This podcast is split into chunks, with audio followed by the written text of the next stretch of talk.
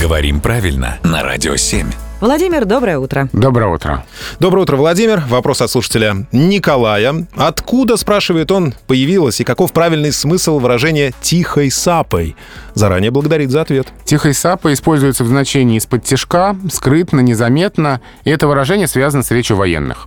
А сапой называли подкоп или ров, который делался при наступлении войск в открытой местности, чтобы незаметно приблизиться к позициям противника. Да, Это заимствование с французского языка, а, где слово и означает траншея, подкоп. Имеет ли что-то общее с этим значением э, сапер? Да, да, тот же корень исторический. Интересно, а громкой сапой можно так говорить? Это противоречит истории слова. Весь смысл был в том, чтобы подкрасться незаметно. Спасибо, Владимир.